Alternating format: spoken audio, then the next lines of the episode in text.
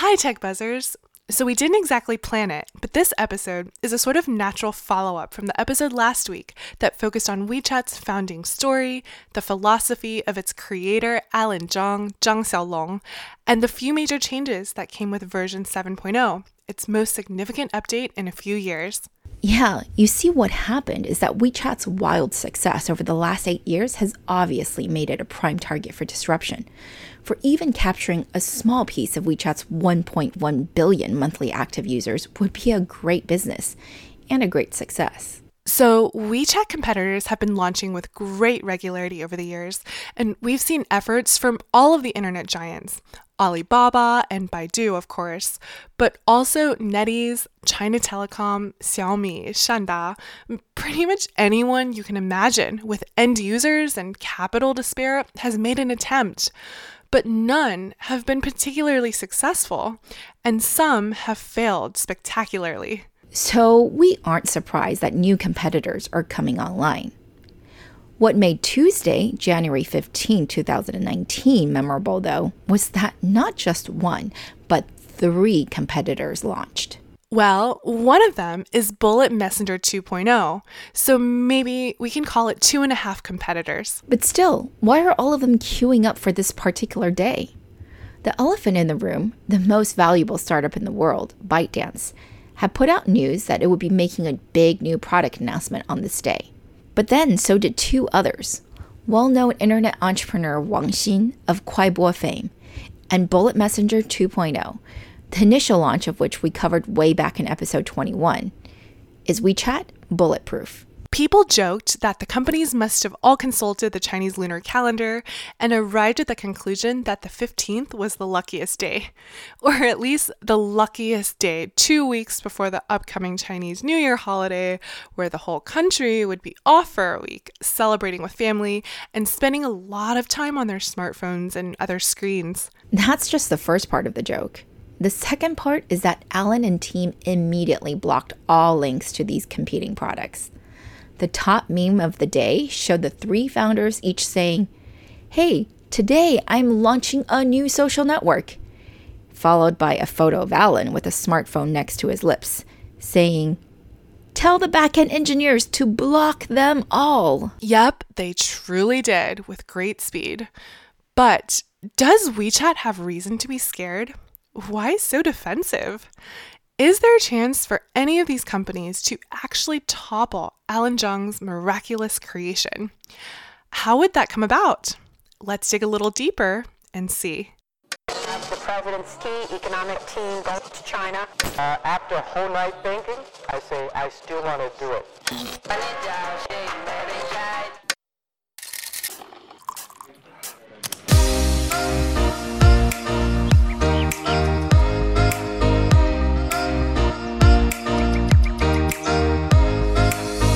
Hi everyone, we are Tech Buzz China by Pandaily, powered by the Sinica Podcast Network.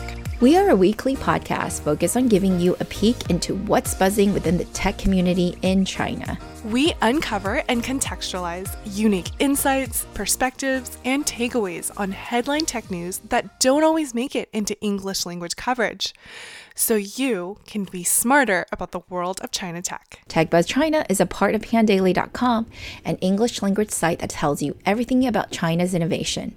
I'm one of your two co hosts, Rui Ma. And I'm your other co host, Ying Ying Lu. We'd like to acknowledge our partners, Deal Street Asia and SupChina, creator of the Sinica Podcast Network.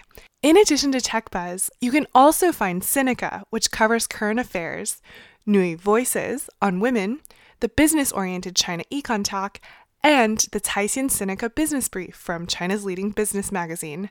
Check them out. Also, a reminder for listeners in the Bay Area. Our partner Silicon Dragon's annual forum in Silicon Valley is taking place on January 24th. Find out what's trending from 20 leading VCs and innovators. As with last week, the event link and our code for 50% off is in our episode description and transcript. One last thing before we get started. If you enjoy listening to us, please take the time to leave us a good review or rating on iTunes, Facebook, or wherever you get your podcast.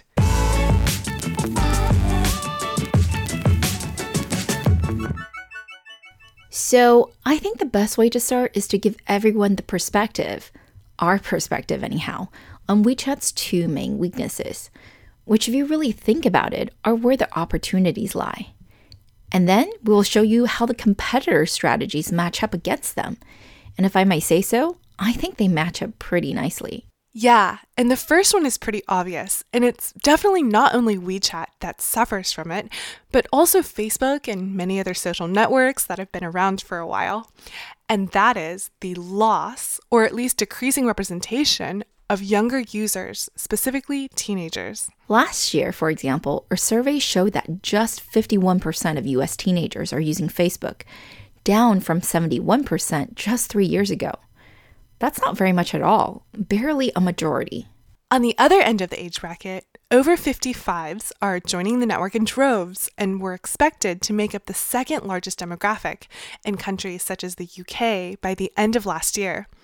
Us 30 and 40 somethings still make up the largest bucket, but the fear is that if no new blood comes in, then you will just get a network full of silver haired people. Not to say there's anything wrong with that at all, but a general social network should reflect the distribution of the entire population and not be too heavy on any particular demographic, unless there's a good reason to be. Not that WeChat is heavy on seniors per se, but interestingly, the team also chose to highlight the same age group in its annual report released last week.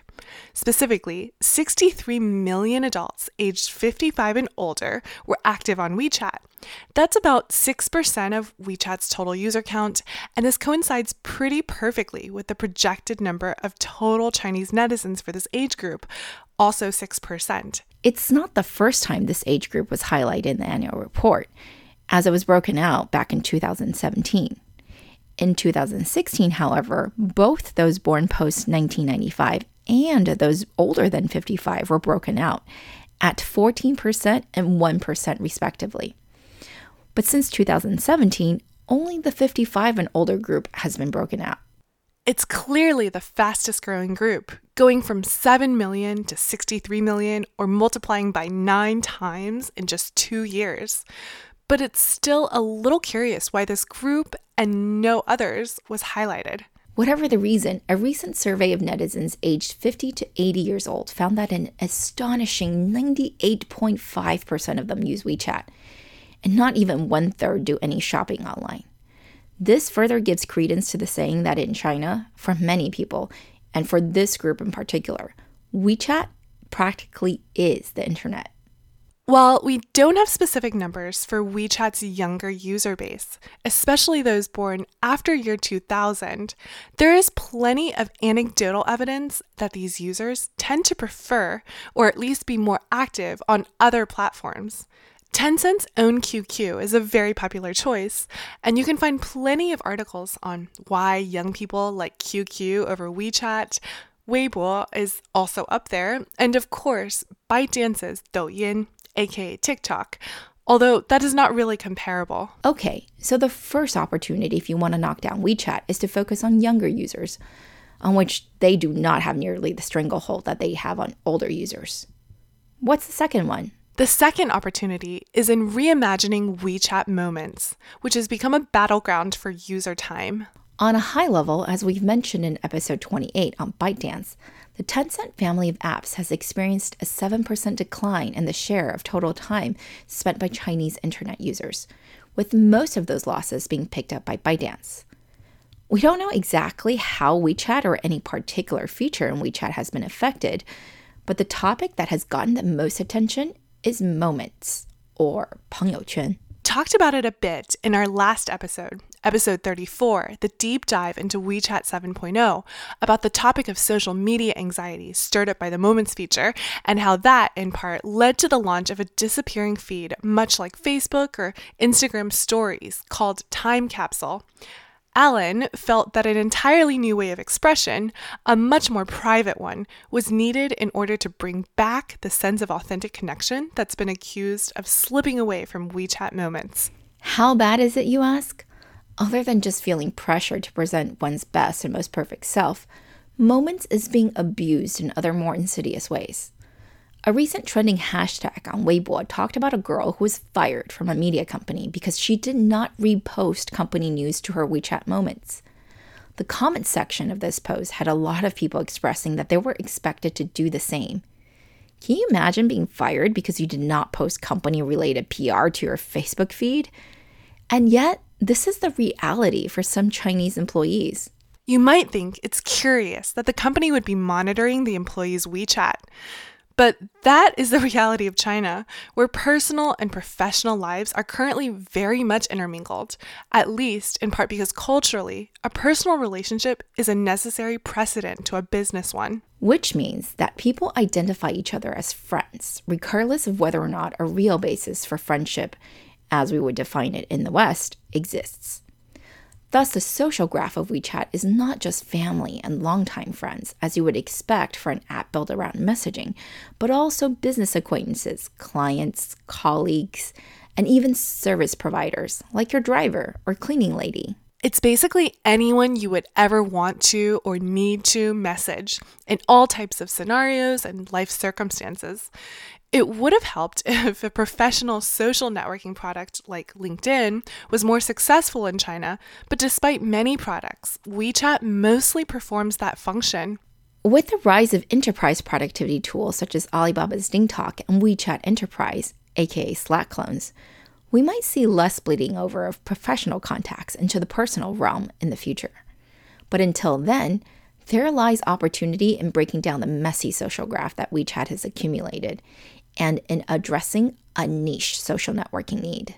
As Chinese entrepreneurs like to repeat, what's going to kill WeChat is not going to be another WeChat. In other words, any product with a chance of disrupting WeChat has got to have significant differences. All three apps that were announced this week try to capitalize on one of the opportunities WeChat leaves open. ByteDance's Duoshan is primarily about appealing to younger users, while Matong MT goes for an interaction that it calls the anti WeChat moments and is reminiscent of the popular anonymous app from a few years ago called Secret, which, by the way, I briefly worked on and which Kevin of Pandaily broke news of in China. The third, Bullet Messenger 2.0, since renamed to Liao Tianbao, also tries to innovate on user acquisition and interaction, although in an entirely different way, by rewarding users with money for practically every interaction you can think of. Let's go into each of these in more detail in order of descending probability of success.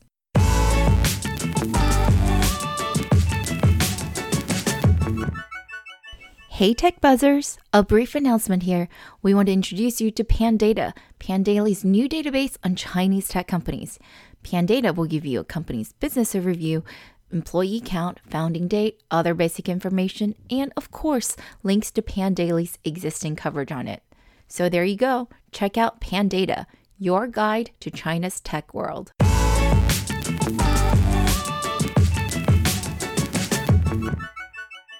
So, no surprise, our first pick is ByteDance's Duoshan.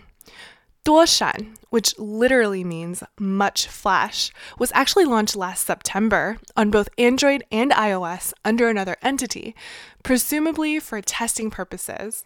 It was then quietly removed, officially linked to ByteDance, and relaunched on the 15th. What's important to note here is that ByteDance management insists that it's not meant to go head to head against WeChat, but instead is to enhance the experience of Douyin or TikTok users by providing them with a way to network with each other. And that's obvious from the get go. It's not even a standalone app. You must have an existing Douyin account to log in. We didn't get to test the app since the Apple test flight pretty much filled up immediately, and neither Ray nor I had an Android ready, but our colleagues at Pandaily did and you can find many screenshots of the app online. It's also got the exact same UI as Douyin or TikTok, since they are related apps after all. And it's got three main tabs, which are the following Messages, Camera, and Discover. The ability to send video messages easily is core to the product and true to its short video roots. However, the video messages disappear after 72 hours, although the sender will still be able to see them and keep it as a sort of personal photo album. Sound familiar? Most reviewers have likened Duoshan to Snapchat, And similar to Snapchat, Duoshan is hyper focused on young people. In fact, one of the biggest headlines of its launch was that the main product manager of Duoshan is a girl born in 1993, making her just 25 years old and just over half the age of WeChat's Alan Zhang. In her speech, she apparently referred to Alan as uncle or Long Shu, which at face value is a title of respect, except that the word uncle is often used colloquially in China to deride someone for being very unsexy and very uncool. So naturally, many people took this to be a snarky remark instead of a respectful one. Although, if it was meant to be snarky, it did exactly what it was intended to do, which is to instill doubt that Alan's age would allow him to stay relevant with younger users. And what do younger users want exactly? Apparently, lots and lots of emoticons. Apparently, they'd rather say, I'm missing you a little bit, instead of, Are you there?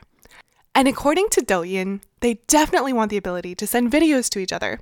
When you log on, Duoshan asks for your contact list and message history because it wants to help you connect with your closest 150 friends, i.e., the magical Dunbar number. And they don't want you to have pressure when doing so. So there's no ability to like a post because that would create anxiety.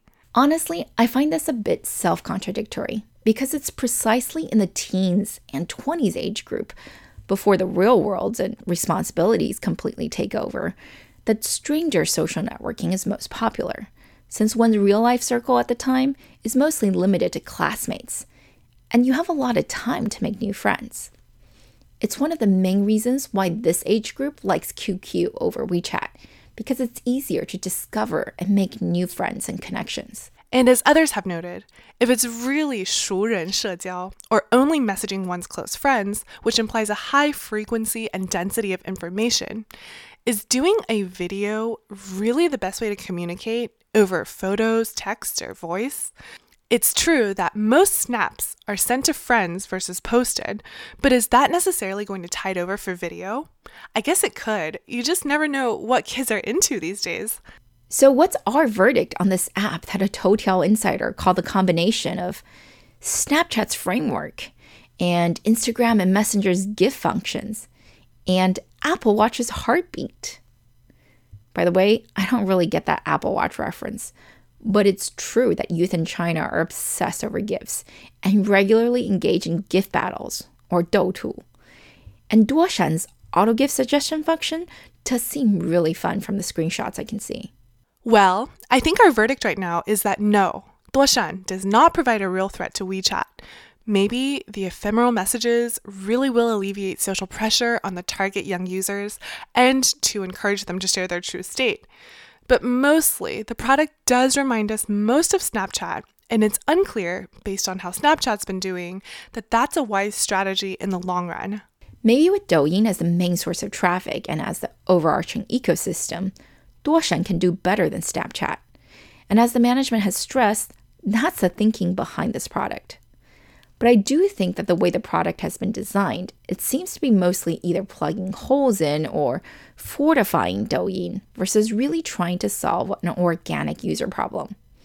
So for me, I'm siding with Uncle Alan on this one and giving him my vote. Honestly, for the second place app, it's pretty close. They are both equally bizarre. But we will pick Toilet or Matong MT, the self proclaimed anti WeChat. Why is it called Toilet? Because the founder was inspired by an Andy Lau pop song that sang of the toilet as something that everyone has and will flush all your troubles away, and therefore every toilet is a friend. The story behind Toilet is that the founder Wang Xin, who formerly started a video player named Kuaibo that was really, really popular, was actually jailed for three and a half years for disseminating pornographic content. Yeah, he was released in early 2018. So you think that he would be very much aware of content restrictions in China and not try to test the boundaries too much, having been already caught and punished once. But no, he has created Toilet to be the anti WeChat and calls itself the social network dark web, 人脉暗网.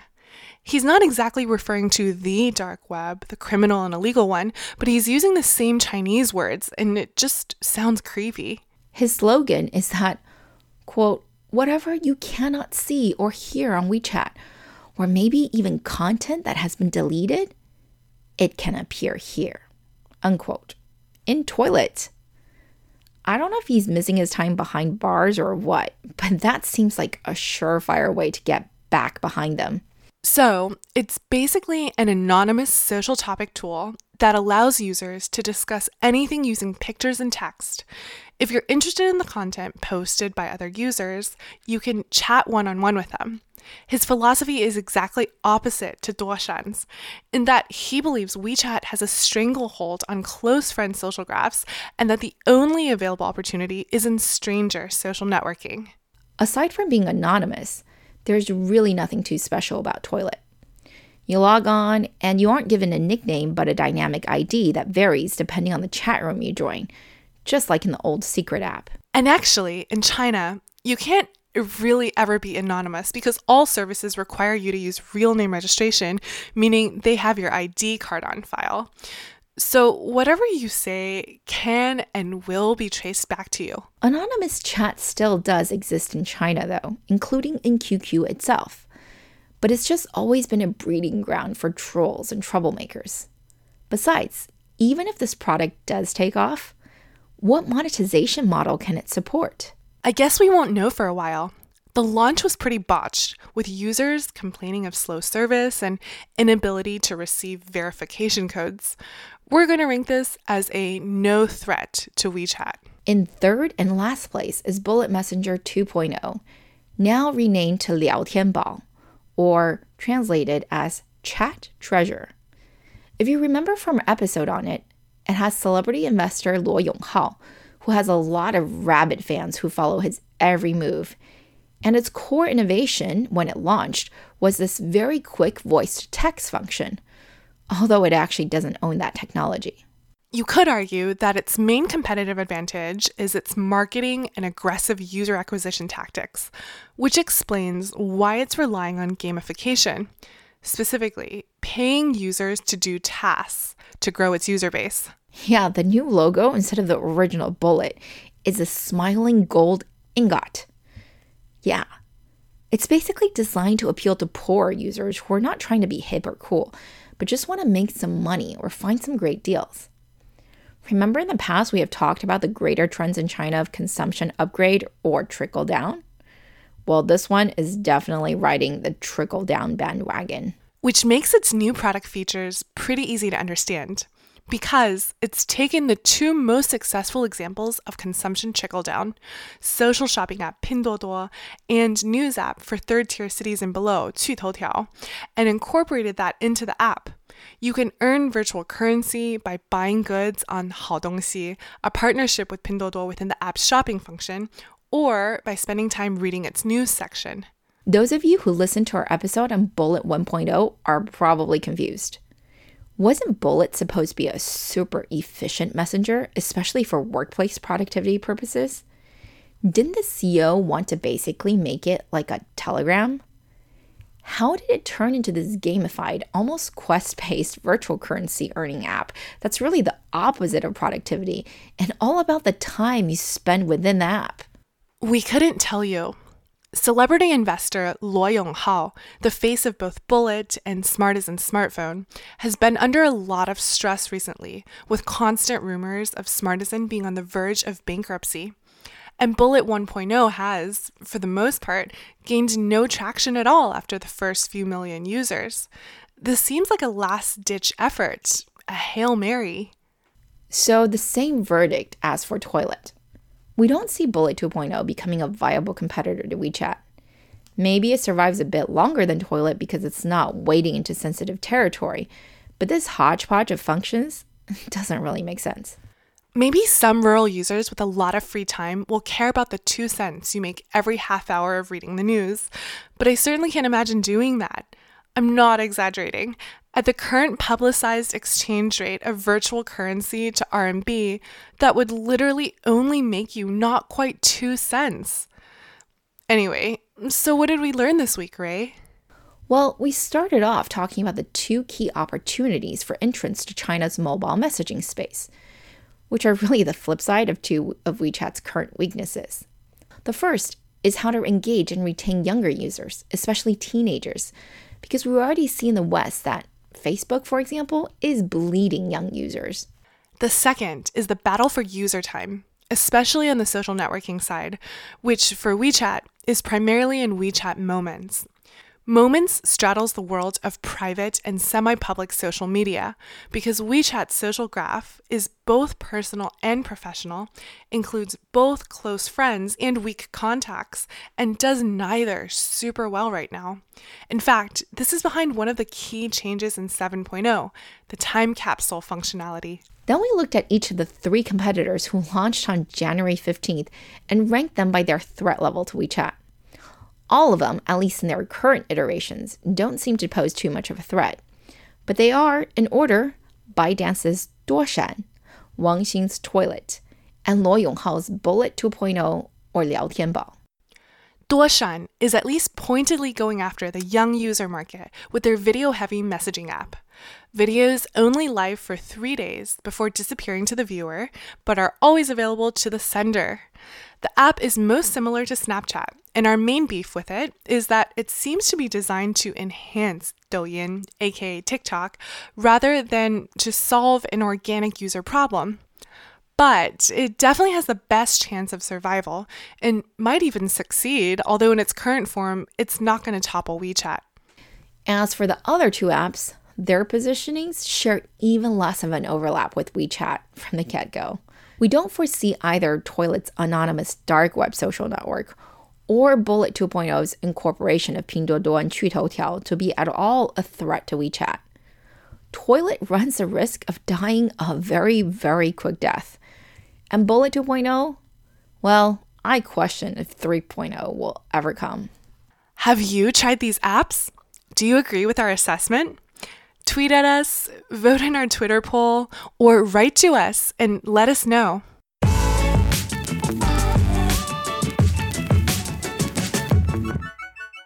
Okay, that's all for this week, folks. Thanks for listening. As a reminder, our episodes will now be available every Friday instead of on Wednesdays. We really enjoyed putting this together, and we are always open to any comments or suggestions. You can find us on Twitter at ThePandaily, at TechBuzzChina, and my personal Twitter account is spelled G I N Y G I N Y. And my Twitter is spelled R U I M A. We'll be back here at the same time next week. Tech Buzz China by Pandaily is powered by the Sinica Podcast Network. Pandaily.com is an English language site that tells you everything about China's innovation. Our producers are Shaw Wan and Kaiser Kuo.